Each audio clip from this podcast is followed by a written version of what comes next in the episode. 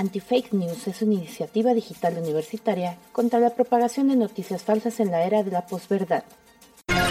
Atención. ¿Nos escucha? ¿Nos escucha? Faltan 10 segundos. 9, 8,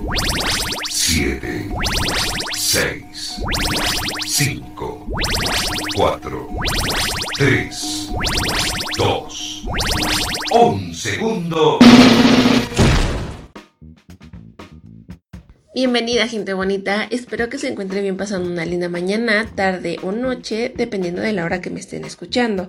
Mi nombre es Viana Meneses y este es un podcast de la campaña Anti-Fake News. En este episodio hablaremos sobre 7 tipos de desinformación que existen. Día con día somos invadidos con una gran cantidad de fake news. Las noticias falsas navegan y se viralizan en nuestro querido y valioso Internet de manera increíble. Son el pan de cada día, porque si somos sinceros, muchas veces hacemos más caso al Internet que cualquier cosa o persona, incluso nuestra mamá o papá. Buen día, Europa. ¿Cómo amanece? Buen día, grupo. Buen día, grupo. Todo el tiempo que tienen el pinche celular en el Facebook, hombre. No ayudas a mamá. Y es que de acuerdo con datos del INEGI, actualmente somos ya 80.6 millones de usuarios en México, es decir, el 70.1% de la población nacional. De ahí que en este mundo digital sea clave investigar y verificar las noticias que consumimos, pues como sabemos, Internet es un mundo donde cualquier usuario puede crear una página, escribir alguna reseña, postear opiniones o chistes sobre cualquier tema. Buenos días, soy el doctor Juventino. Quiero decirte que este pedo del coronavirus es puta mamada, así es que sal, diviértete, mámate. Total, si te lleva la verga, no eres nadie. Por el otro lado, existen usuarios del otro lado de la pantalla que no necesariamente cuentan con filtros críticos para detectar una noticia falsa, como puede ser nuestra mamá, papá, la población adulta, los jóvenes y la clásica tía que nos comparte cadenas en las conversaciones de WhatsApp.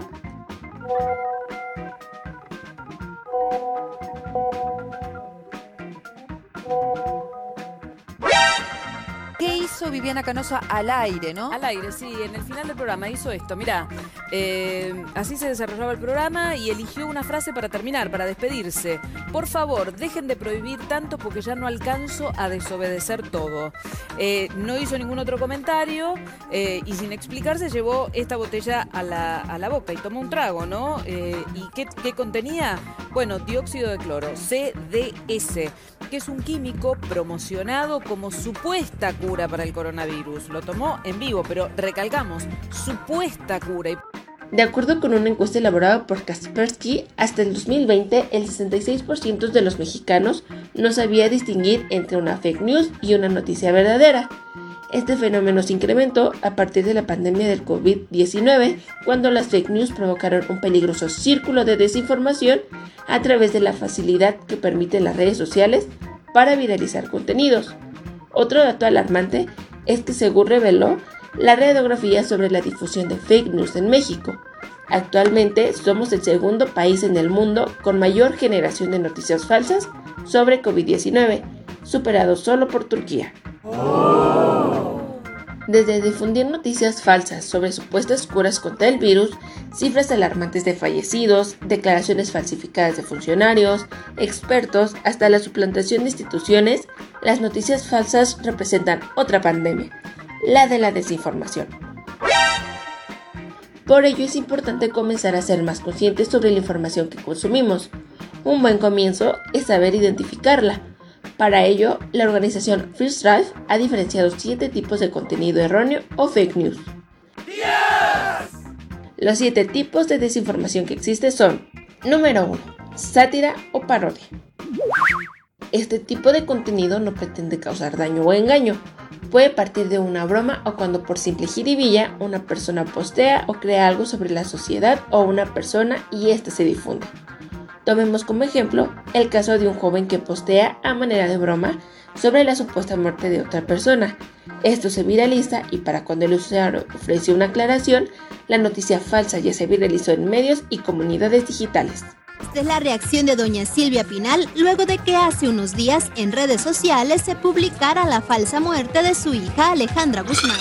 Número 2. Contenido engañoso. Trata del uso que se da a cierta información para incriminar algo o alguien. Esto va de la mano con la ética de una persona en saber si alguien está teniendo la razón o no. Un ejemplo burdo y sencillo puede ser los chismes, pues existen diferentes versiones sobre un hecho. Número 3. Contenido impostor. Es el tipo de información que suplanta fuentes genuinas. Son esas páginas, ligas, enlaces, etc. que son similares a las originales.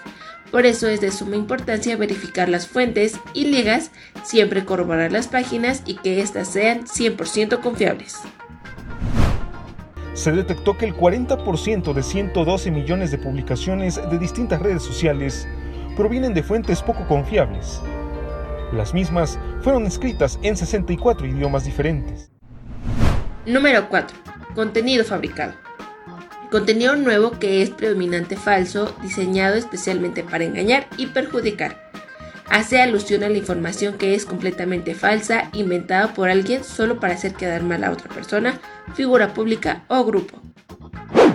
Número 5. Conexión falsa. Este tipo de desinformación ocurre cuando los titulares, imágenes o leyendas no confirman el contenido, cuando no tiene nada que ver el cuerpo de la noticia y se desfigura totalmente la información. Número 6. Contenido falso. Cuando el contenido genuino se difunde con información de contexto falso, cuando no se toma en cuenta la nota, sino la opinión de una persona diciendo cosas totalmente diferentes. Número 7. Contenido manipulado. Cuando las imágenes o información son manipuladas o alteradas para engañar.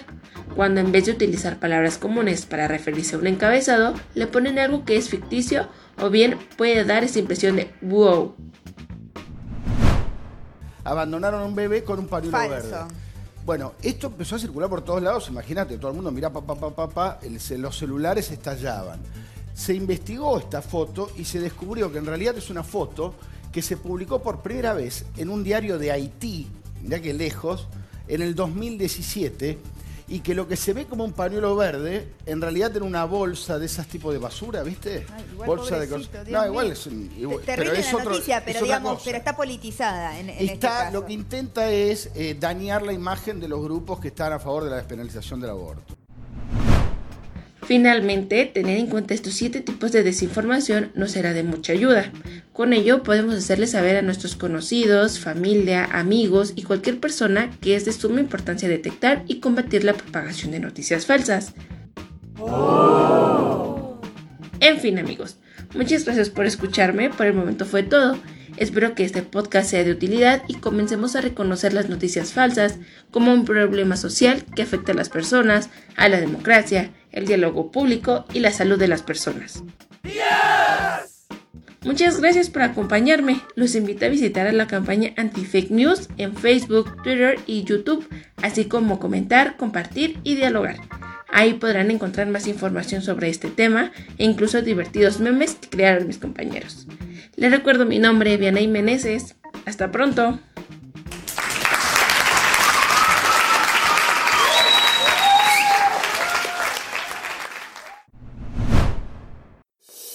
Anti-Fake News es una iniciativa digital universitaria contra la propagación de noticias falsas en la era de la posverdad, creada por alumnos de los grupos 104 y 105 en primer semestre de la licenciatura Humanidades Narrativas y Multimedia del Instituto de Estudios Superiores Universitarios Rosario Castellanos de la Ciudad de México.